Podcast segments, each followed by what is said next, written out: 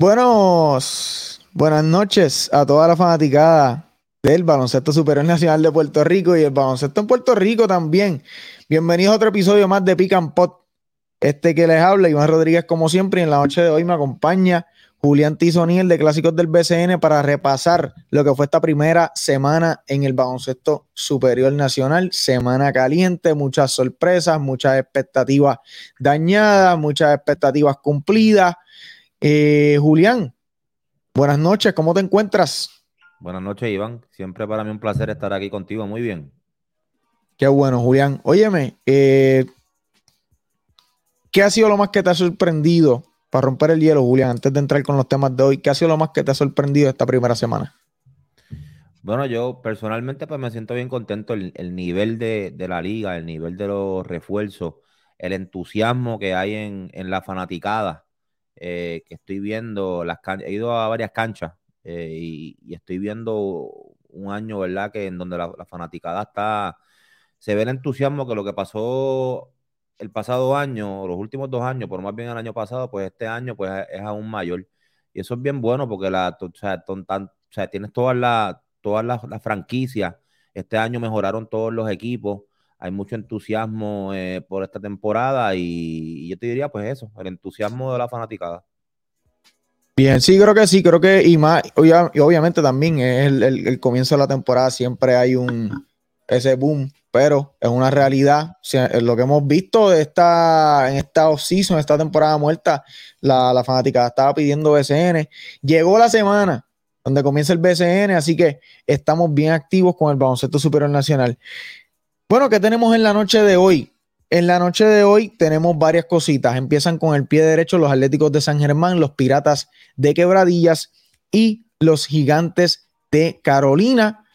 Nos dan eh, una, una, esa, esa, ese buzzer beater de Sheldon Mack que nos puso a gozar a todos los fanáticos del baloncesto. Ya deja un statement hecho el que fue candidato a MVP, jugador más valioso la temporada pasada, deja un statement de que esta temporada va por los mismos pasos, Julián. Así que la otra cosa también, vamos a hablar un poquito qué sucedió en Guaynabo, que apenas había comenzado la temporada y su dirigente fue despachado de su servicio.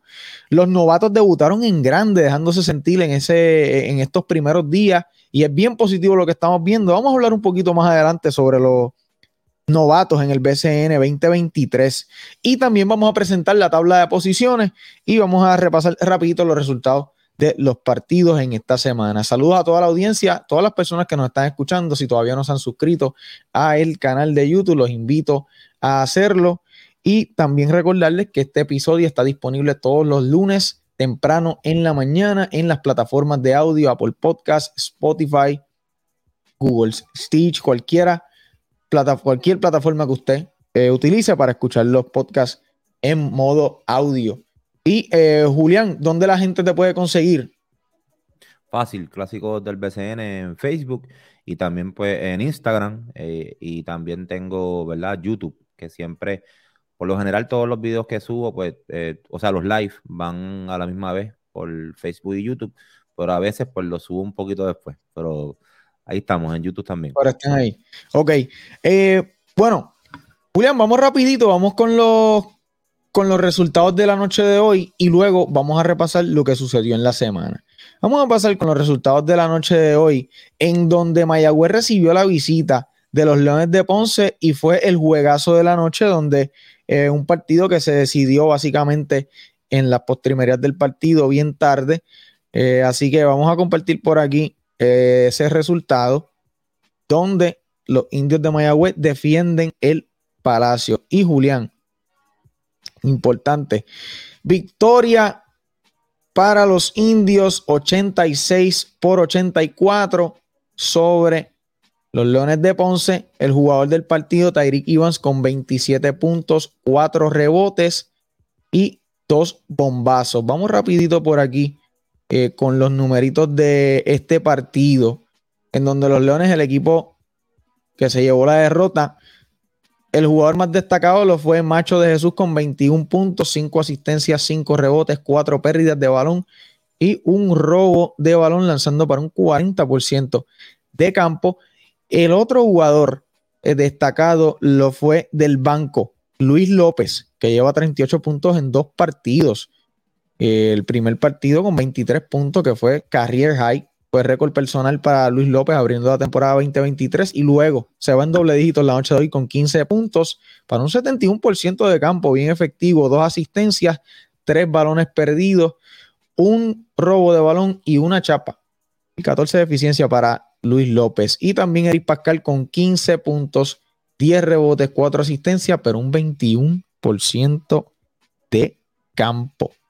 Esos fueron los jugadores destacados de los Leones de Ponce y por Mayagüez. Los jugadores destacados, ya mencioné a Tyreek que se fue con 27 tantos. También Jordan Cintrón, 3 puntitos, pero óyeme, Julián, 15 frutitas. 15 frutitas y un área que debería eh, tener en cuenta con Jordan Cintrón es la toma de decisiones. Cometió 5 errores de los 15 que, que, cometieron como colectivo los indios de Mayagüez y también se robó 3 Molten Jeff Early con 16 puntitos y 2 robos de balón. Y también eh, Georgie Pacheco con 11 puntitos, 2 asistencias en la noche de hoy para la victoria de los indios de Mayagüez. En el otro partido, Julián, tiene los numeritos por ahí de los Mets y los Grises. Aquí los tengo. Bueno, eh, el equipo de Guaynabo pues derrota al equipo de Humacao en el Coliseo Mets Pavilion. Los jugadores más destacados, vamos con el equipo de Guaynabo. 28 puntos para el australiano Mitch Creek, eh, tiró de 16 días de campo, eh, siete rebotes también, cuatro asistencias. Ed Davis, 19 puntos con 16 rebotes y dos bloqueos. Gary Brown, 19 puntos, bien eficiente en sus lanzamientos de 8-7 de campo, con cuatro rebotes, tres asistencias. Jason Page, doble figura, con 13 puntos. Por el equipo de los Grises, el mejor lo fue con 22 puntos Luisito Rivera, eh, quien lanzó de 13-8 de campo. Yanis Tima, 14 puntos, pero 11, de 11-4 de campo. Eh, eh, Monty Scott, 17 puntos, ha tenido muy buen comienzo. Del Banco Zambrana, 13.5 eh, rebotes y Timothy Suárez, 9 rebotes y 13 puntos, pues fueron los mejores jugadores por, en términos de estadística para los grises. Oye, Julián, los grises, tres derrotas, comienzan la temporada 2023, siguen la, la nube gris en allá en la ciudad de Humacao. Vamos a repasarles rapidito con los resultados de esta semana para resumir. Esta semana abrió la temporada el miércoles 22 de marzo con tres partidos. En Fajardo dominó, eh, los, dominaron los carriduros 91 por 84 a los grises. En Santurce, tuvimos un juego de infarto 77 por 74, robó Carolina con un canastazo de Sheldon Mack en el último segundo y San Germán asaltó el Rancho Vaquero 96 por 75 vía salsa. y el rolo vaquero eh, está, eh, me dicen que está en el mecánico, Julián. El jueves 23 de marzo hubo dos partidos. Ponce recibió la visita de los capitanes de Arecibo 101 por 103.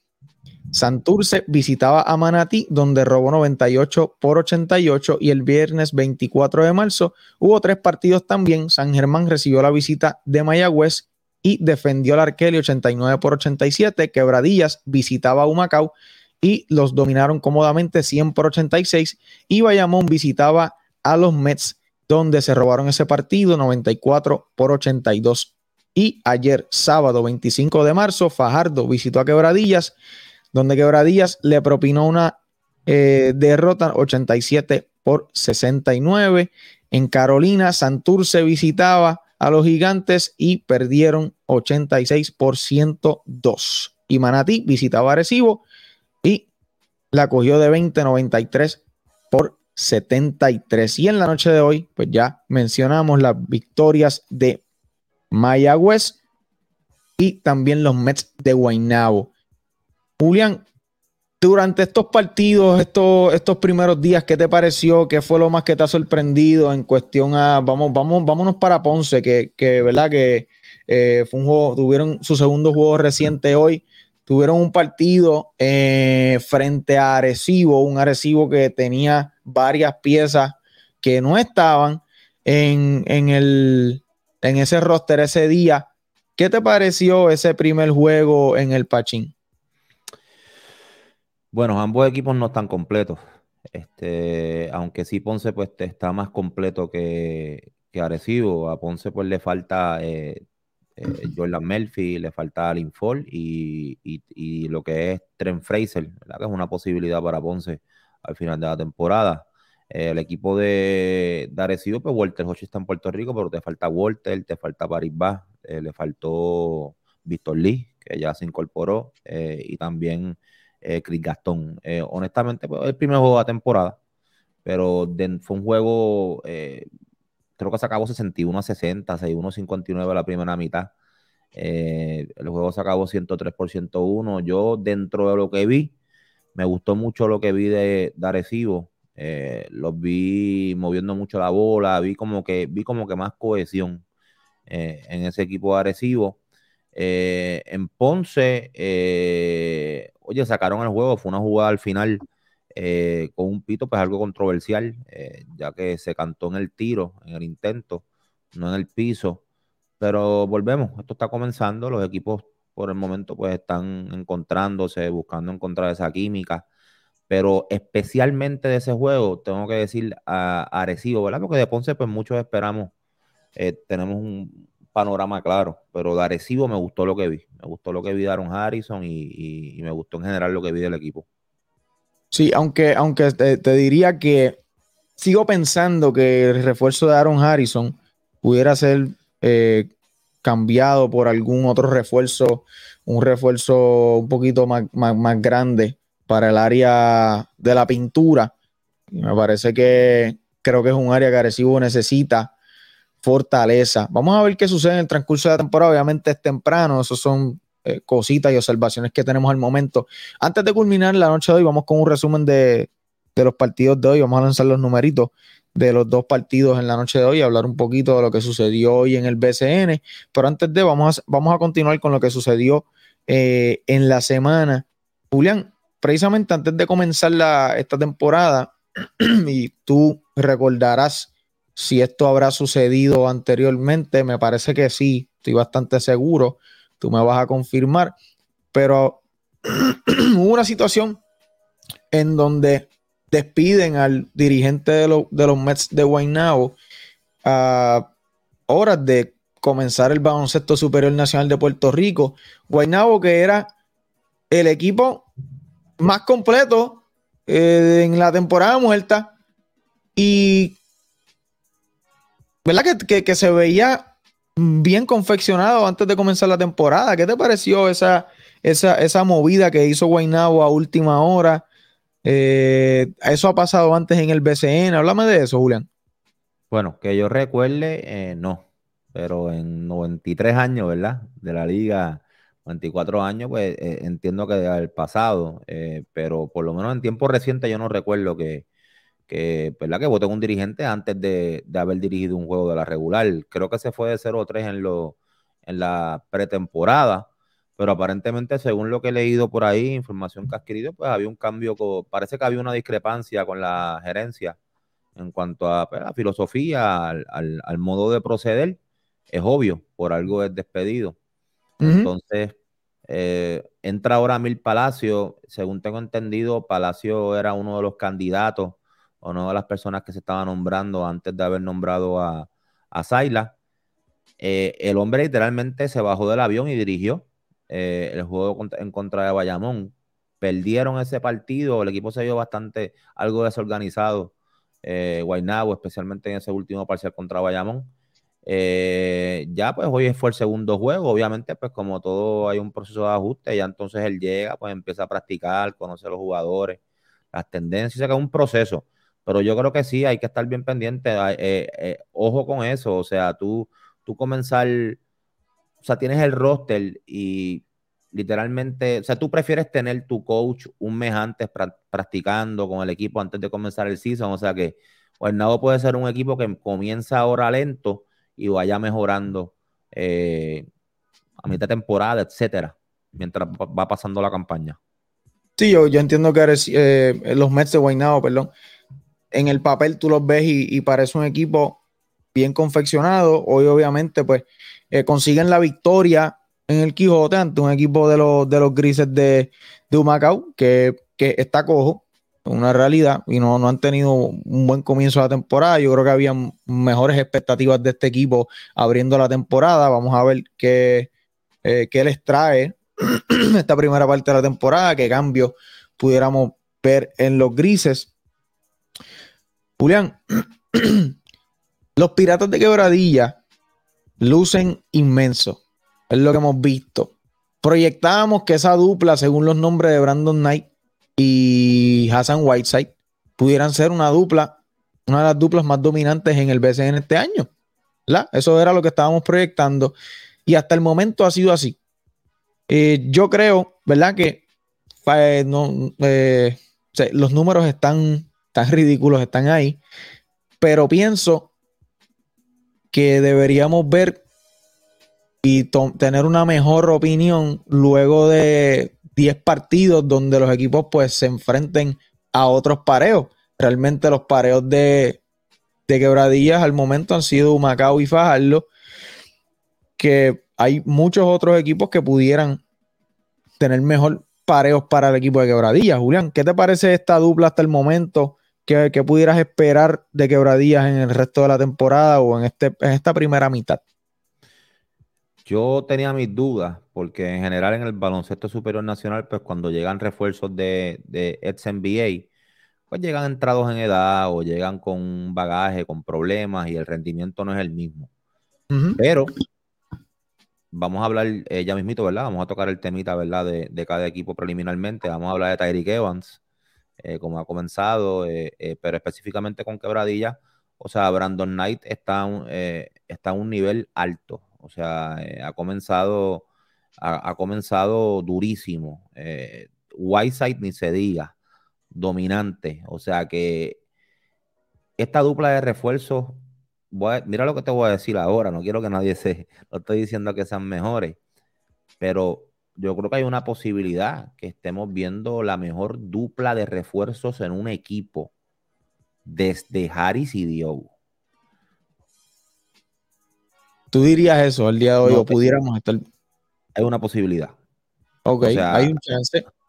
Claro, ellos eran un 5 y 4, aquí estás hablando de un 5 y un 1. Pero en términos de dominante y del significado para un equipo. Recuerda que ese equipo de Harris y Diogo estaba con un equipo que Ponce llegó en el 13 después de dos años de receso y estaban dependiendo de muchos jugadores. Eh, o sea, tenías a Carlos Rivera, tenías a, a, Pirulo, eh, a Pirulo Colón, eh, ¿me entiendes? Pero, o sea, era un equipo que venía en un receso. Entonces, había una dependencia mayor en los refuerzos. Este equipo de quebradillas, que aunque no viene de un receso, y tiene buenos jugadores, grandes jugadores como lo está Juan Wheeler que va a llegar, role player Carlos Emory, Piñeiro que aparentemente va, viene, Basabe, tienen a profundidad. Pero lo que quiero decir es que tienen una dependencia eh, algo significativa en los refuerzos. Entonces, lo que te traen estos dos refuerzos, lo que proyectan hasta el momento que van a dominar en la campaña, eso es lo que puede mover entonces a Quebradilla en ser un equipo de playoff a finalistas, a un Final Four o finales, ¿ves? Y así como llegó la cosa, yo creo que es un gran comienzo para los Piratas, independientemente haya sido un Macao o el mismo Fajardo, que yo considero que es uno de los equipos más talentosos de la liga, pero me, gusta lo que veo en, en, en quebradilla. En quebradilla. Hablando, ahora que, ahora que mencionas a Fajardo, ¿qué te parece Fajardo? Que comienza con una victoria defendiendo a Tomás Dones ante, ante Macao, luego visita a Quebradilla, se quedan en, 69 puntos. Eh, ¿Qué te parece el refuerzo de, obviamente, Víctor? Conocemos a Víctor Roy, sabemos lo que es capaz de hacer, está haciendo lo que él sabe hacer, eh, dominar. Ahora, Holman, ¿qué tú crees de Holman, Julián? Bueno, arrancó con 22 el primer juego. Eh, son 6'9, 6'10 de estatura, es bien pesado, ¿verdad? Tiene, tiene sus buenas libras. Eh, vamos a verlo, hay que darle, hay que darle, como tú dices, 5 o 10 juegos y ver lo que hay, pero por lo menos ese primer juego comenzó sólido. Hay que ver la entrada ahora de mi Andújar. Eh, obviamente ese es el caballo del equipo. Abreu ha empezado un poco lento. Eh, vamos, entiendo que pues, ¿verdad? va a ir obviamente subiendo su nivel. Eh, en general ese equipo, Dimensio Bon, hay que mencionarlo, ha comenzado, muchos se sorprenden, a mí no me sorprende. Dimensio yo creo que era uno de los jugadores de los rookies candidatos sólidos para Rookie of the Year. Así que en general, Víctor Ruth, etcétera, Fajardo es uno de esos equipos que tiene un gran talento, uno de los mejores talentos nativos de la liga. Hay que ver entonces lo que son la, dupla de refuerzo, más allá de Ruth, el segundo refuerzo. La entrada de Holland al final también es significativa y obviamente pues el factor coaching y la química del equipo, vamos a ver qué pasa en Fajarlo, pero talento hay en Fajarlo, eso que nadie lo dude. No, no, definitivamente. Eh, Julián, ahora vamos, a, vamos a traer la, la, tabla de posiciones por aquí y vamos a, vamos a hablar de la tabla de posiciones de la división A. Julián? Donde tenemos a los Atléticos de San Germán que asaltan el rancho y tienen dos victorias, cero derrotas. Los Piratas Quebradías, dos victorias, cero derrotas. Los Indios de Mayagüez, Ponce y Arecibo, jugando para 500 con una victoria y una derrota. Y los Osos de Manatí en el sótano de esta tabla con cero victorias y dos derrotas. Esa, esa victoria de San Germán en Bayamón sorprendió a muchos. ¿Verdad? Y es que eh, sabemos que a Bayamón le hacen falta piezas ahora mismo eh, muy vitales en lo que es el corazón de ese equipo y la esencia del equipo de los vaqueros de Bayamón, pero aún así tienen sus piezas, ¿verdad? Y yo creo que eh, subestimamos un poquito a San Germán o tampoco esperábamos la actuación de Tony Bishop, Julián. Yo creo que yo no esperaba una actuación de Tony Bishop en donde en ese partido, Julián, en Bayamón, que fue una salsa. Estamos hablando que Tony Bicho se fue con 24 puntos, 12 rebotes, 4 asistencias, lanzando para un 67% y anotó dos triples en tres intentos, que no es su área eh, usual. O sea, es algo increíble. San Germán anotó en el rancho en 26 intentos 14 triple para un 54% detrás del arco. Creo que eso es ridículo como colectivo. Eh, ¿Te sorprendió esa, esa salsa en el rancho, Julián? Sí, la victoria no. Eh, lo que sorprende es que le, le, dieron una, una escalpiza, como se dice por ahí, independientemente que Ángel Rodríguez no estuviera en el juego. O sea, tú ganar en Bayamón y darle eh, ¿Cuánto se acabó el final? Fue el 20, fue que le dieron final, pero estuvieron 30 y pico arriba. Sí, 96 a 75 por 21. Así que, o sea, fue una gran victoria de San Germán, una victoria de carácter para comenzar la temporada, claro, fueron los dos finalistas. Entonces el juego contra Mayagüez, pues, eh, fue un juego durísimo y lo pudieron sacar al final. O sea, San Germán eh, está demostrando que, de hecho, yo en mi ranking, tal vez le, digo, esto está comenzando, esto está 2-0. Y tengo grandes amigos en San Germán, nadie se equivoque, es que está, este año la liga está demasiado de dura. Ah, Pero yo creo que yo los puse un poquito, un poquito alto. Y cuando digo alto, yo lo digo al revés. O sea, más para arriba, para allá, para el 8, para allá arriba. Sí. Eh, pero nada, vamos a ver. Recuerda que Erika Ayala no está aún. Eh, este equipo va, va a mejorar. Y Eric Ayala es un jugador de esos jugadores que puede sorprender este año, porque el año pasado lo vimos de menos a más novato. Ha tenido una buena campaña en el exterior y, yo creo que este año puede venir y puede ser la diferencia y elevar entonces más aún eh, el nivel de, de, San Germán. Y lo que mencionas de Bicho, este no es el Bicho de hace 8 o 9 años con San Germán o hace dos años con, con Santurce. Eh, este es el Bicho de Guaynabo. El año pasado no vino, venía con Ponce, se supone, y aparentemente siguen las mismas. Eh, esto, Bicho es un gran jugador, demasiado versátil, y es una, eh, vamos a ver qué pasa, porque se supone que Holly Jefferson y Mason estén ya para entre el 10 al 15 de abril, y entonces, si Bicho van a tener que dejarlo libre, si un equipo lo reclama, vamos a ver dónde cae. Yo creo que van a haber muchos equipos que van a estar interesados en él. Yo te voy a decir algo, Julián. Si Tony Bishop está promediando 18 eh, y 10. ¿Tú lo cambias por Hollis? Eh, tienes que hacerlo. Holly Jefferson es Holly Jefferson. ¿Tú lo cambias? Oh, sí. Es que tienes que hacerlo. Por el libro. Es que, bueno, es que Hollis cargó ese equipo. Fue el líder en llegar al subcampeonato. Y Hollis es un jugador más completo, más dominante que Tony. Eh, pero tienes que quedarte, tienes que quedarte con uno de los dos. Y, yo, eso, eso ni se cuestiona. Y, y si llegara los playoffs, ¿verdad? Y porque ahora se puede tres refuerzos, Julián, para los playoffs.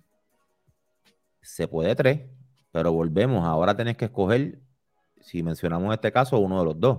Sí, sí, sí, no, ahora en este momento. equipo lo reclama, pues se fue, lo perdiste. Hmm. Esa decisión está bien, bien, bien, bien complicada. Lo que pasa es que yo, yo y Tony Bicho ha, anotado el triple en estos dos partidos, pero eso no es su área favorita. Y es lo que yo vengo mencionando eh, el del año. Para responder la pregunta que yo te hice a ti, yo también eh, eh, traigo a Hollis.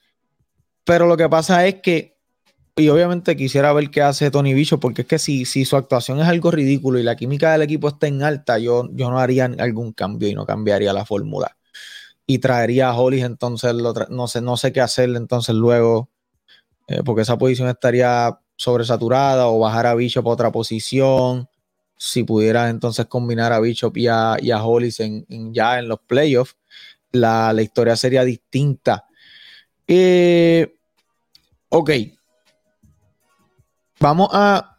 Ya, contesté la pregunta de, que traería a, a, Hollis Jefferson. Y a lo que iba era que Hollis, la cosa con Hollis es, Julián, que no anote el largo, no anote el triple. Y algo que ha ayudado a San Germán es que a Tony Bicho hay que salirle en estos primeros partidos anotado el, el, largo. Volvemos, no es su área favorita, no es algo que él se destaque, pero si la está anotando, abre más posibilidades para San Germán porque va a abrir un poco más la cancha, le da otra opción detrás del arco a San Germán. Y yo creo que le es un plus, es algo que Hollis no hacía.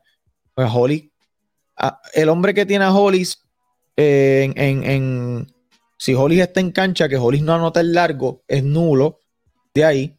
Y la corta, pues, la corta la nota de vez en cuando, pero lo, fuerte eres atacar y cerca del canasto y los rebotes ofensivos y es bien dominante en la pintura. Pero en el área de tres, pues no cierra la cancha y la, la, defensa colapsa en el medio y las opciones se, agotan para San Germán, que fue el problema que presentaron el año pasado en, esos playoffs y en la final. Pero que dominante en otras áreas.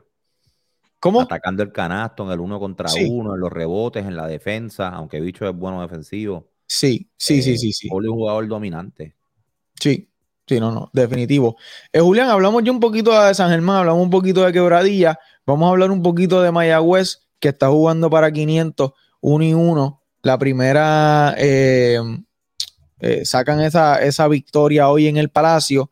Eh, cayeron derrotados en un partido en San Germán donde estuvieron dominando gran parte del partido, pero San Germán termina obteniendo la victoria. La figura de Tyreek Evans. ¡Wow! Mayagüez la pegó con este refuerzo, anota el, el balón de todas partes. Yo creo que el núcleo de Mayagüez se ve muy bien. Julián, ¿qué te parece Mayagüez en estos primeros dos partidos. Otro equipo que me ha hecho quedar mal eh, al comienzo de la temporada. Eh, volvemos, otro jugador que, pues, que tiene su bagaje, su, historial en los pasados años, por lo que no está en la NBA, y entonces, pues, eso pues crea una duda eh, justa para cualquier, para cualquier persona. Sin embargo, hay que darle mucho crédito a la gerencia que se tiró la movida. Parece que lo estudiaron muy bien. Y oye, lo que ha hecho, lo que hizo en el Precision y lo que está haciendo en estos primeros partidos, pues ya no es, ya no es coincidencia. El hombre está jugando en un alto nivel, es un carga equipo. Eh, eh, la, derrota en San Germán eh, fue con sabor a victoria. Ahí Mayagüez demostró que viene duro este año. Y obviamente esta noche, una victoria de carácter que estuvieron perdiendo, estuvieron atrás 74-6-1 contra Ponce y terminaron el juego 25 a 10. Y un equipo talentoso, eh, equipo. O sea, tienes un Tariq Evas, tienes a Yares Ruiz, tienes a Georgie Pacheco, Shirley por ahí. Vamos a ver entonces a la entrada de Viñales, eh, pero Jordan Cintrón, que vamos a hablar un poquito más de él adelante. Eh, Cale Wesson, con un refuerzo sólido, lo hizo muy bien el año pasado. Este equipo tiene talento. Mayagüez tiene talento y hoy le ganó uno, el primero de seis juegos de rivalidad Ponce. Así que un gran comienzo para, para los indios. Así que la tribu está, está gozando. Sí, no, y otra cosa que, tengo que, que, hay que resaltar, Jonet Walker está viendo minutos importantes para la escuadra de San Germán, eh, perdóname, de los Mayagüez, eh, de los indios de Mayagüez, Julián. Creo que Jonet que tuve la oportunidad y tuvimos la oportunidad de estar eh, entrevistarlo cara a cara, así a, las personas que estén interesadas en escuchar esa entrevista, que fue hace un año ya, estuvo aquí en Atlanta con nosotros y hablamos de varias cositas y nos habló de Cristian del Mau y su relación que él tiene con él desde hace mucho tiempo, así que ese esfuerzo que hizo Mayagüez en agarrarlo en el, sorteo tenía un propósito y una razón y la estamos viendo. Johnny que está teniendo tiempos de calidad, minutos de calidad en los indios y creo que lo está haciendo bien al momento para ser un novato. Hay obviamente varias cositas, pero eh, creo que el chamaco se ve con la confianza y la seguridad de que puede jugar en la liga. Así que eso es bien positivo y más positivo aún cuando el coach te da luz verde para tú ejecutar en la cancha. Eh, bueno, eh, Julián, hablamos un poquito de los Leones, están jugando para 500. ¿Hay algo más que mencionar sobre Ponce, Julián? Sí. Al día de hoy. Sí, sí, sí, hay que, hay que mencionar. Mira, Ponce es uno de los equipos más talentosos de la liga. Y analizamos los rankings de, todos nosotros, nuestros colegas, etcétera.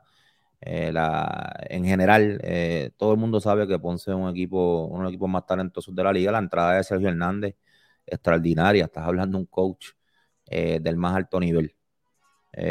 Ponce viene con mejores adiciones, lo que es Yaverillo Saya, como lo consiguen en ese cambio del día del draft. Hicieron un gran cambio en Jermaine Bicho, me gusta ese cambio.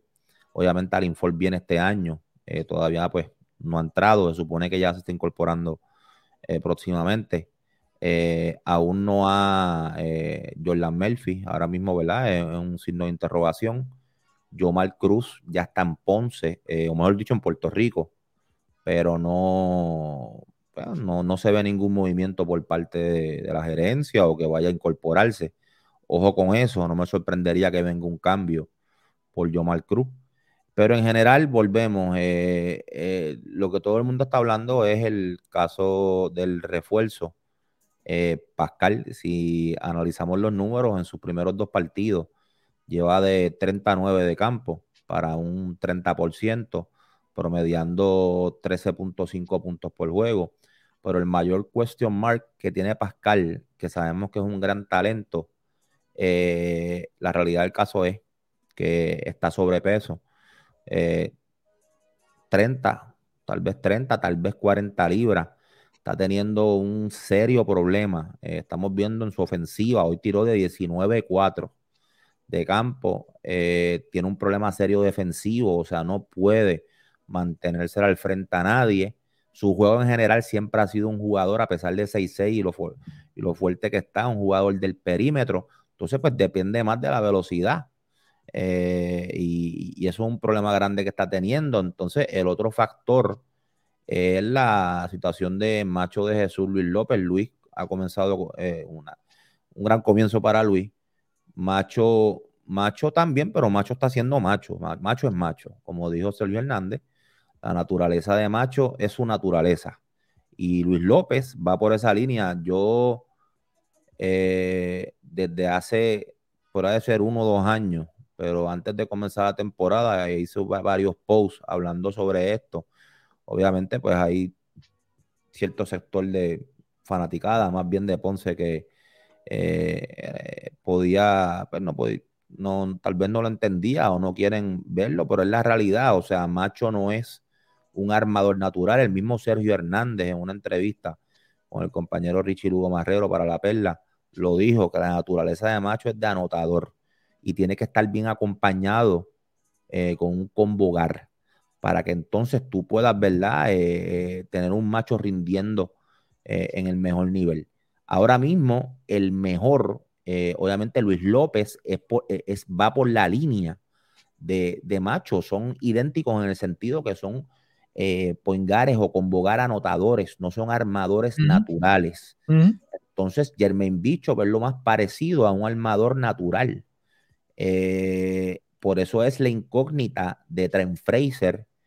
Eh, si finalmente logre, pueda llegar, que también es un caso bastante complicado, porque recuerda que el equipo del Zenit compró el contrato de Fraser, más hace una inversión de un contrato multianual de dos años. Eh, pues que aquí entra la disyuntiva, el problema de, de, si le dan permiso y si se lo dan, entonces si el jugador y el agente mismo decide si me voy para allá para jugar un mes, por ejemplo, y va a ganar X cantidad, arriesgo tanto acá, ¿ves? Es bien complicado, pero eh, eh, obviamente Trent es el jugador que es un jugador idóneo, entiendo yo, para cuadrar con Macho.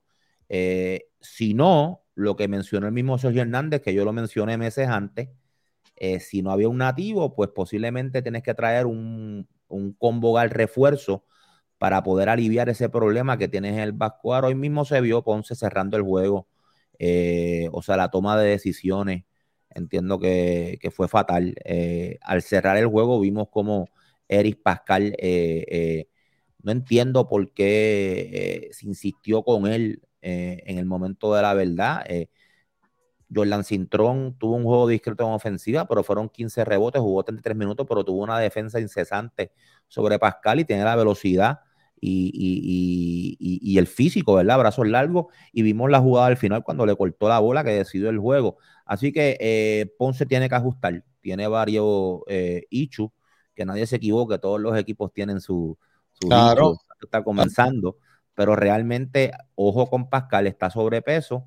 Y ver entonces cómo se cuadra eh, la situación de, de, Macho de Jesús. Si traen un refuerzo con Bogar o sencillamente pues fuerzan el paso eh, con lo que tienen ahí, que yo creo que no es eh, eh, lo correcto. No, vamos a ver cómo siguen, cómo siguen, porque es que eso que dijiste, ¿verdad? Cuando pues Eric Pascal no estaba teniendo una noche para nada, una noche no buena, realmente. Se insistió con él, pero pagaron el, precio, le, pasó factura, le pasó factura y la figura de, Jordan Cintrón, definitivamente 15 rebotes, 15 tablitas para este, para este jugador, que de hecho lo tengo, lo tengo en una lista de jugadores a observar en esta temporada 2023. Chamaco con mucha... Eh, con mucho, mucho, como diría, como hustle en español, mucho, domina mucho las áreas de esfuerzo este jugador, sabe, conoce muy bien su rol. Lo vi agarrando rebotes y él sabía eh, que tiene, tengo que buscar al armador. No puedo arrancarle a correr como un loco por ahí. Así que, bueno. Vamos a pasar ahora rápido con los capitanes de recibo, Julián, que en ese primer partido en el Pachín eh, se quedaron cortitos por dos puntos eh, en una jugada controversial en la noche. Yo pienso que pues, el factor cancha local influyó en, en muchos aspectos del partido. Este, yo creo que Arecibo, a pesar de las piezas, pues se vio considerablemente bastante bien eh, en esa, en esa, en ese primer partido para hacer en el Pachín, eh, sin algunas de sus piezas. ¿Tú crees que Arecibo debería salir de Aaron Harrison y traer a un centro atlético, eh, un jugador que llene las que sea más dominante en las tablas, porque Collier lo está haciendo muy bien. Pero yo no veo a Collier jugando 30 minutos, 36 partidos. ¿Okay? Yo preferiría tener a Collier saludable y que me dé unos 15, 20 minutos buenos a castigarlo en el calendario del BCN eh, por, un largo periodo de tiempo. ¿Qué tú harías en ese caso, Julián?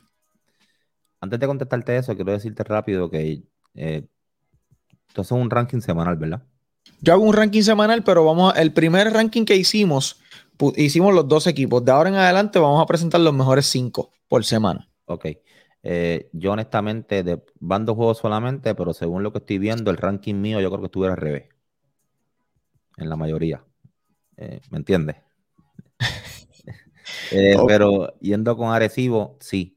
Fíjate ¿qué te parece, Iván?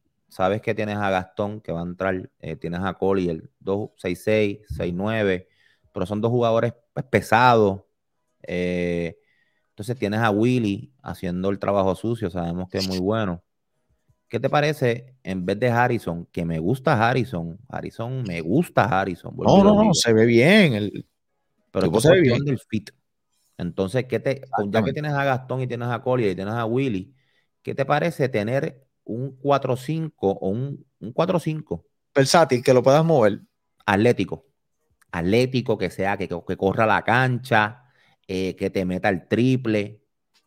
O sea, esa dinámica para, porque no vas a tener el mismo tipo de jugador. O sea, Gastón y Collier más o menos el mismo prototipo. Willy, pues es el marrullero, el que viene a darte buenos minutos, eh, como, como cuarta, tercera, cuarta opción en la pintura. Pero yo entiendo que posiblemente ahora, recuerda, o sea, Harrison, ahora, te va a entrar Víctor Lee y te va a entrar Walter Hodge y tú estás bien cubierto de la 1 a la 3. Tienes a David Huerta, Jonathan Rodríguez, ¿qué clase de juego tuvo ayer? ¿Ve? Entonces, un equipo, Cristian Pizarro está por ahí, etcétera. Entonces, yo creo que eventualmente, no por cuestión de que Harrison no sea bueno, es bueno, buenísimo, y ese es otro más que si lo dejan libre, otros equipos pueden cogerlo. Pero yo creo que en la necesidad como tal de Arecibo, pues ahora con lo que estoy viendo, estoy convencido que con un jugador atlético 4-5 eh, para cuadrar entonces los hombres grandes es lo, es lo que necesitan. Definitivamente, yo estoy de acuerdo. Eh, Estoy de acuerdo. Creo que, creo que con un jugador así versátil que lo puedan utilizar dependiendo lo, el pareo que tengan eh, ese día, les da otra, otra, otra, otra dimensión. Porque yo creo que lo que habíamos dicho al principio de temporada era que creíamos y entendíamos que Arecibo estaba bien cubierto eh, en el backcourt. La realidad. Y ahora, conociendo la llegada temprana de Walter, que eso no estaba en los planes, pero positivo para los vaqueros de, para los capitanes de Arecibo. Eh, así que, bueno, Julián, en esta división A, en la última posición de la tabla, con cero victorias, dos derrotas, eh, ambas, ambas derrotas no, no se han visto bien los osos de Manatí. Eh, yo creo que el equipo, obviamente, está incompleto. En el papel son uno de los mejores equipos, hay que decirlo. Si ponemos a todos los jugadores que están, eh, que estarían, si el papel, que están en el papel, creo que sería un buen equipo. Pero no, no se han visto bien. Para mí no se han visto para nada bien los osos de Manatí. ¿Qué cambios en estos dos partidos que hemos podido ver de ellos? ¿Qué tú crees que le hace falta a Manatí para entrar en juego y poder ser un equipo que quizás pudiera entrar a playoff? Oh, le hace falta un poengal. Vamos a ver si el Free Payton entra. Eh, Monroe se lesionó. Mucha gente se confunde con ese primer juego. Y los números es que se lesionó. Y jugó lesionado. Fue lastimado. Este, lastimado. Si no se recupera, pues vas a tener que conseguirte entonces otros cinco. Eh, Sabes que tiene personal, tiene, tienes a Tejada, tienes a Cris Ortiz. Está ahí Sosa, ha comenzado bien. Pero honestamente lo que se ha visto la han anotado mucho. No, para el equipo no está defendiendo. No. Entonces, pues tiene ese problema de los refuerzos. Eh, yo entiendo que en esta primera semana, pues el equipo que por lo menos para mí, en esa sección, antes de ir con la otra, que me ha decepcionado, por decir así, ¿verdad? Porque lo tenía bastante eh, más, más alto. Es el, equipo de Manatí, o sea, Geraldo Suero ahora mismo pues está sustituyendo, jugando, un resuelve en lo que aparentemente llega a Peyton, si es que llega finalmente. Pero este año la temporada está demasiado competitiva Sabemos que el juego 1 pesa como el último, en este caso el 36, pero este año yo entiendo que cada victoria y cada derrota tiene un mayor peso porque la liga está demasiado de competitiva. Así que ojo con todos los equipos, en este caso Manatí, teniendo un mal comienzo. Definitivo. Julián, y antes de pasar con la división B, eh, la, la, tabla de posición de la división B, quiero dejarles saber a toda la fanaticada que este proyecto es gracias a los Palillos Sushi, ubicados en la carretera 125, Avenida Mérito, está frente a Impacto en el Pepino, en San Sebastián. Búscalos en las redes sociales como arroba los palillos sushi. Oye, este negocio es de Jorge Brian Díaz y su esposa Carla Pérez. Son auspiciadores de este proyecto de Cachanchu Puerto Rico, así que búscalos en las redes sociales como arroba los palillos sushi y están ubicados en San Sebastián. Así que esa eh, la, gente que está cercana, ya saben si se antojan de sushi. Y esto también es traído ustedes gracias a los amigos de Medfly, los panitos, los panitos tuyos, Julián, los gemelos, eh, que es una... Cumpleaños hoy. Oye, cumpleaños hoy. Oh, felicidades a, Carlos y a Jan. 30. Oye, son 30, llegaron al tercer piso. Uy, oye, ubicados, esto es una máquina dispensadora de artículos de primera necesidad y medicamentos over counter. Están ubicados en tres, tienen tres localizaciones en Puerto Rico, en Ponce Plaza Hotel en Casino, Plaza Carolina y Mayagüez Mall.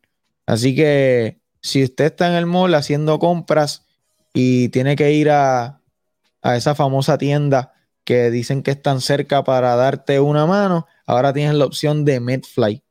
¿Ok? Y no tienes que ir a otro establecimiento antes de ir al carro, montarte e irte, pasas por ahí, como una maquinita de refresco. Pasas por allí y agarras lo que necesites. Bueno, Julián, vamos para, vamos rápido para la sección eh, B, donde los gigantes de Carolina, Julián, han tenido un comienzo espectacular y este señor, Sheldon Mack, está eh, haciendo lo que quiere. En ese primer partido, con un canasto de bien lejos, le da una, una victoria sobre los cangrejeros eh, a los gigantes de Carolina, que están 2 y 0. Este equipo que, óyeme, Julián, en el papel ahora mismo eh, hay unas piezas que no tienen y están careciendo de armadores, aunque en el papel tienen un montón pero pues hay muchos jugadores que están lastimados y no están viendo, viendo acción. Por eso entonces firman a Joseph Soto, que estaba, era agente libre. Entonces sacan esta, tienen esta, eh, esta ya victoria los gigantes de Carolina. ¿Qué te parece los gigantes comenzando esta temporada que muchos Muchos lo veíamos que estaban un poco cojos y en la realidad están un poco cojos, pero se han manejado para, esto, Julián. Sí, eh, la realidad del caso es que, pues, como tú mencionas, pues falta Tremont Waters que va a llegar un poquito tarde. Entonces, Condit, que se espera, ¿verdad?, que esté para allá para abril, incorporándose al equipo. Estás hablando del Puengal y centro de la selección nacional. Eh, o sea, estamos hablando ahí eh, dos grandes jugadores.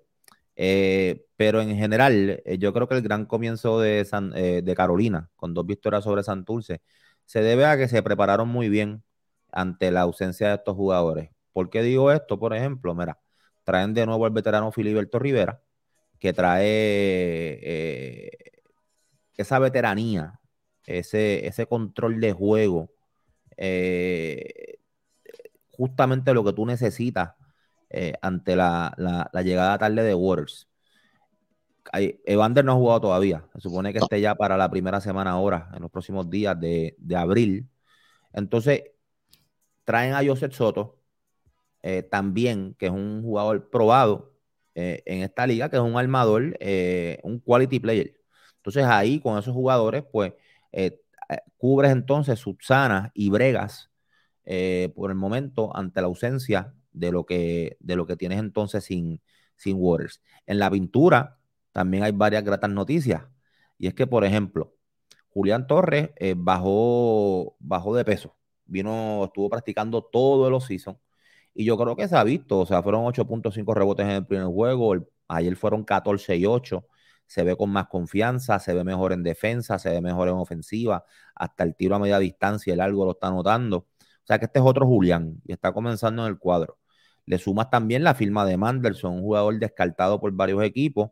Se ve contento en el núcleo eh, y está haciendo el trabajo en los minutos que se le está dando. Y son 6-10 de estatura. Otros jugadores, JJ Romer, que fue el cuarto pick de, este draft, y Romer fueron 14 puntos en su debut. Ayer eh, fueron 6 puntos, me parece, con 6 rebotes, pero volvemos, defendió, reboteó, anotó sus triples y no tiene miedo. Él toma el triple, lo tira. Ayer falló los primeros dos tiros y siguió tirando y metió los siguientes tiros. Es un excelente, es un gran tirador.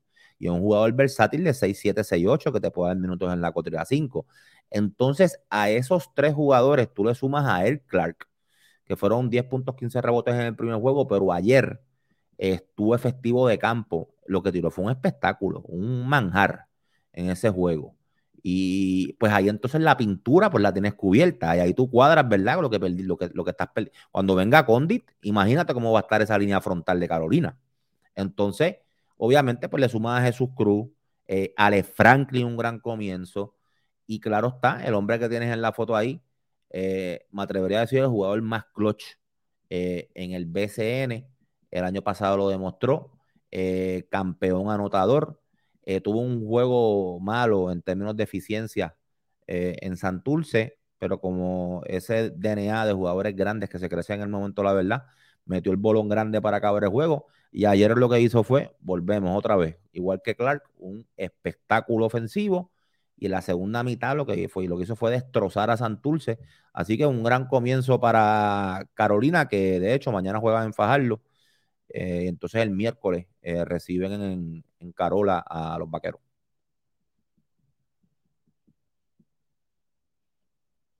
No te escucho, Iván. No sé si soy yo o es la gente. Sí, sí, sí, estoy, estoy, estoy, estoy. Ahora. Eh, tienen, tienen dos retos eh, eh, ahí, Carolina, cuando visita Fajardo y luego recibe a Bayamón. Tiene dos, dos partidos eh, bien interesante porque obviamente estos primeros dos partidos fueron contra Santurce. Así que vamos a ver. Eh, obviamente ellos entran con una buena vibra, una buena energía, abrir la temporada 2 y 0. Eso se debe sentir muy bien. Así que vamos a ver qué es lo, qué es lo próximo con Carolina. Bayamón recibe a San Germán, los asaltan en el rancho, eh, Julián, y luego van a Guaynabo, que es como jugar en casa. Fue su cancha local en una de las temporadas hace, hace ya varios años lo utilizaron como, como, cancha local. Así que se sintieron cómodos, dominaron a un Guaynabo que estaba un poquito con una atmósfera eh, no muy buena luego de haber despedido a su, a su dirigente antes de comenzar la temporada. Se aprovechan de la situación Bayamón como equipo que es Bayamón. Óyeme, Julián Bayamón, que no pierde dos juegos corridos desde octubre del 2021, que de hecho el equipo que le dio la segunda victoria, la segunda, le propinó su una, en ese momento su segunda derrota al hilo, fue el propio Guaynabo en octubre de 2021. Así que Bayamón todavía seguirá con ese, con esa, con ese dato, porque es que la realidad, pues, Bayamón, a pesar de que están cojos, pues son un equipo que son ganadores, que tienen una buena dirección en Nelson. Y grandes jugadores, veteranos y grandes jugadores que saben jugar en, eso, en esas situaciones, pasan con, esas situaciones. Tenemos que recordar que el año pasado eh, ellos tuvieron una derrota en su primer partido contra Fajardo. Y eso fue una bofeta que cogieron y eso son cosas que suceden y son buenas. ¿Ok? Para que ellos reaccionen, reaccionen y vean cómo pueden manejar la, la, la situación. Y Julián, los cariduros, ya hablamos de ellos un poquito, pero tengo que mencionar algo, Julián. Aquí hay que mencionar algo. Y es los dos rookies de Fajardo, Dimensio Bon y Yace Febre. Esto fue en su debut del primer día de BCN, que también eh, están, y esto, by the way, es presentado por Medfly PR, máquina dispensadora de OTCs. Julián, ya sé Febres y Dimensio Bon. Espectacular. Estos rookies se combinan para 25 puntos, 8 rebotes. Y me parece espectacular. Esto me parece que fue el pick número 5 y 6. Si no me equivoco, de esta temporada.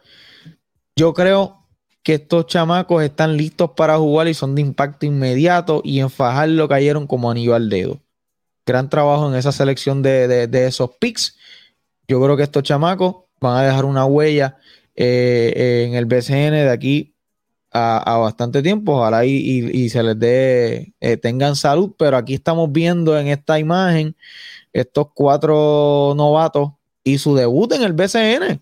Eh, Julián, yo creo que, o sea, ¿hace cuánto tiempo no vemos un debut tan variado, tan amplio de novatos en el BCN cuando los primeros picks no están aquí? Los primeros tres picks no están jugando. ¿Quién fue el cuarto pick? Los primeros tres fueron eh, um, Trent Fraser, Givan, Diondre Domínguez y el cuarto. El cuarto fue Romer. Romer. Pues los primeros tres picks no están jugando. ¿Ok? Luego de ahí estamos, estamos viendo, yo creo que un manjar eh, de, jugadores novatos en el BCN. Eso es algo bien positivo y que están teniendo, hay que mencionar también a Antonio Gordon en San Germán, eh, Johnny Walker en Mayagüez, ¿verdad? Que están teniendo minutos de calidad y yo creo que eso es bien importante, bien interesante, porque entonces estamos viendo cómo los equipos están realmente utilizando el sorteo para traer piezas que van a usar. Eh, yo te puedo decir mi, opinión. Eh, sabemos, ¿verdad? El, sorteo. Todo el mundo estaba enfocado en lo que era eh, Ethan Thompson, que no terminó. Nombres grandes. Correcto, los nombres grandes, Iván, Trent Fraser. Pero viendo, o sea, lo que, lo que se está viendo, por ejemplo, vamos a comenzar. Carolina, aparte de Condit, pues yo entiendo que necesitaba una renovación en lo que eran los hombres grandes. Eh, una, inyección. Y Diondre, que todavía aún está por determinarse, sabemos el, lo que proyecta y el gran jugador que es.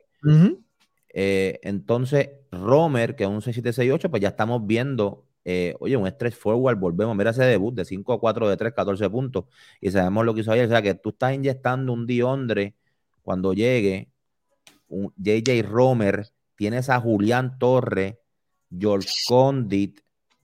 Oye, no te estoy nombrando ningún refuerzo. Parece que te digo, el talento, el, la, línea frontal de, Carolina, eh, de hombres grandes, eh, es de respeto. Eh, entonces, yo entiendo que al final del día, a pesar de, al final del día, Carolina no pudo haber terminado mejor en este sorteo al haber terminado con Diondre y con Rommel. Y se está viendo ahora a corto plazo con Rommel y a largo plazo también. Yo creo que Carolina salió de oro. Olvídate todo lo que sucedió, salieron de oro. Fajarlo, que tienen el quinto y sexto pick. Mucho crédito a Joel López. Joel López siempre ha sido un apoderado que dice: Yo voy a coger el mejor talento disponible y Dimensio Bon y Yace Febre. Óigame, mi hermano, Iván, tremendos quinto y sexto pick, Dimensio y Yace Febre. Y también cae dentro de la necesidad de fajarlo. Esta posición 2 y 3, porque Holland no está al principio nunca. Ajá, ajá. No, no. O sea, que eh, eh, tremendo. Y Plomer, pues, se está viendo bien al principio y yo creo que va, obviamente, va, va, va a subir más a su, su nivel. un excelente jugador. Uno de los mejores tiradores de la liga desde ya. Y también, Y, Febre también. Sí, sí, sí. Yo, yo creo que vamos a tener una carrera por el Rookie of the Year bien sólida como no la habíamos visto en mucho tiempo. Estos jugadores llegan y están listos para jugar desde el primer día. Esto, esto es lo interesante de esto, Julián. Que llegan y es para jugar. Ser parte del equipo. Aportar en momentos significativos para el equipo. Oye, saludos a Félix Rivera, que está por aquí, eh, jugador de los Piratas de Quebradilla. Que, óyeme, esa, e, ese equipo de Quebradilla es otro, Julián, que está, está bien caliente y está bien completo. Saludos a Félix allá en el Oaxaca. esa, es otra línea frontal que con Whiteside. Sí. Tienes a Nube, Basabe. Estás alto. Y por ahí está Benjamín Colón también para dar cantazo. Sí, sí, sí, sí. Eh, eh, quebradillas, luces sólidos. Saludos a la nube, hijo. Y a su papá. Saludos, saludos a Félix. Óyeme, eh, vamos a seguir con, con Guainabo. Eh, Guainabo, que hoy, ¿verdad? La libra frente a los grises de Humacao, aprovechando la situación de Humacao, ¿verdad? Un, comienzo atropellado del 0 y 3. Gary lo veo un poco ansioso. Creo que, creo que Gary, no sé si, si es que quiere, quiere lucirse o quiere demostrar, ¿verdad? Como eh, un poquito. Yo pienso que Gary no tiene nada que demostrar. Gary, Gary es un caballo, Gary es uno de los mejores armadores que tenemos en, la, eh, en nuestro país ahora mismo. Pero siento que está quizás forzando un poquito, eh, un poquito su juego, ¿verdad? Pero este equipo mete miedo también, Julián. Si este equipo logra engranar, hay que contar con los Mets de Guaynabo. Dos grandes refuerzos. Mis crías David lo están demostrando de principio. Oye, David llevado monstruosos, dominando la pintura en estos primeros dos partidos sobre 15 frutitas. En bajita, casi ni se siente, tranquilito. Así que yo creo que esta, esa dupla de refuerzos es muy buena. Hay que ver qué me da la segunda unidad y el talento nativo que lo hay. En el papel, Guainabo se ve muy bien. Y vamos a ser justos. Eh, volvemos otra vez. O sea, eh, votan un dirigente sin haber dirigido un juego de la regular. Entra Mil Palacios ahora. O sea que va a haber un proceso de ajuste. Pero como tú dices, el talento está. Sí, sí, no, definitivamente. Eh, Santurce, hablamos un poquito de, de, los cangrejeros.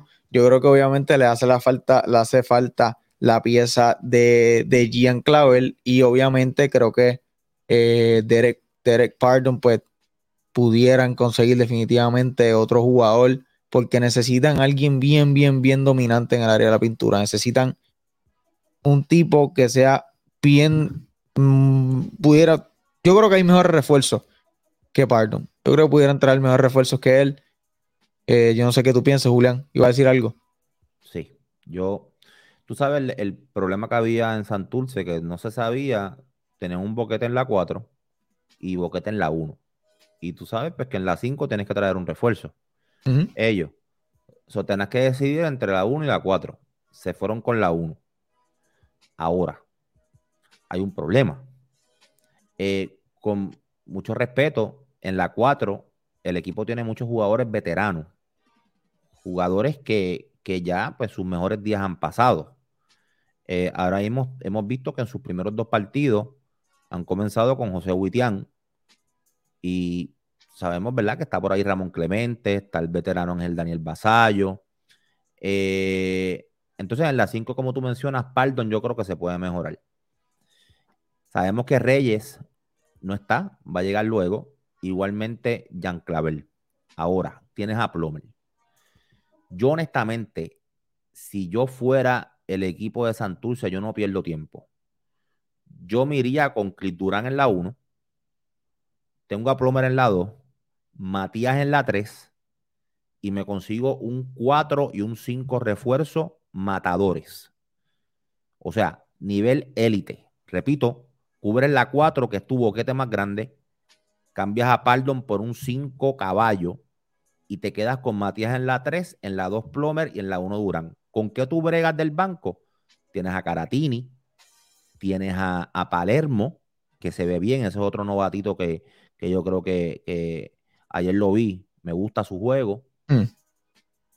Pero tienes que, por ahí va la cosa. Ya entonces cuando te llegue Reyes y Jan Claver más adelante, te puedes ir con Durán en la 1, seguir con Durán en la 1, o tal vez puedes irte, o sea, me corriges, Plomer llegó a jugar en colegial minutos en la 1, ¿tiene esa destreza?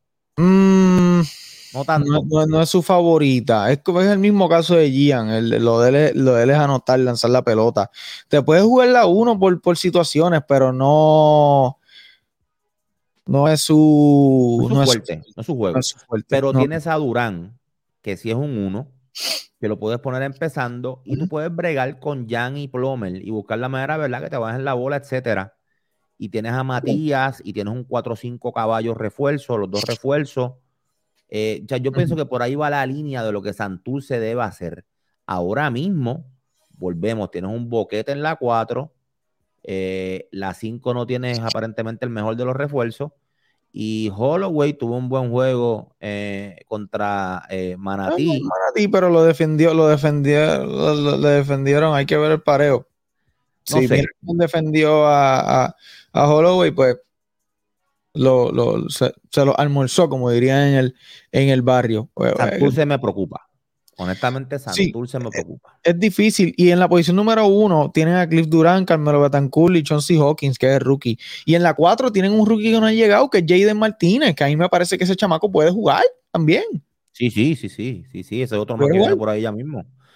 O sea, sí, yo, pero ¿sabes qué? Yo no sé si yo me iría con un 4 y 5, Julián, porque es que no sé si Cliff, eh, o sea, puede ser un buen pareo para, los otros armadores de la liga. Hay que, yo se la doy porque lo que tienes en la 4, Iván, es un, es un boquete. Sí, por la necesidad, gran necesidad que tienes en la 4. Un boquete serio. O sea, Durán es sólido. Oye, no es Walter Hodge, no es eh, Gary Brown, pero, eh, pero es sólido. Me, imagino que en el caso que tú estás mencionando, pues jugaría unos 20, 25 minutos. Por eso, él es más sólido en la 1 que cualquier nativo que ellos tienen en la 4. ok. Ya, ya. Ok. Mi opinión. Ok. Ok. Pudieran darse el chance y entonces en la 1 se ponen en, la, en la 4 y 5 que sean ridículos, absurdos. Tienen que ser dos tipos absurdos en la 4 y la 5, que sean entre los mejores en la liga. Definitivo. Ok.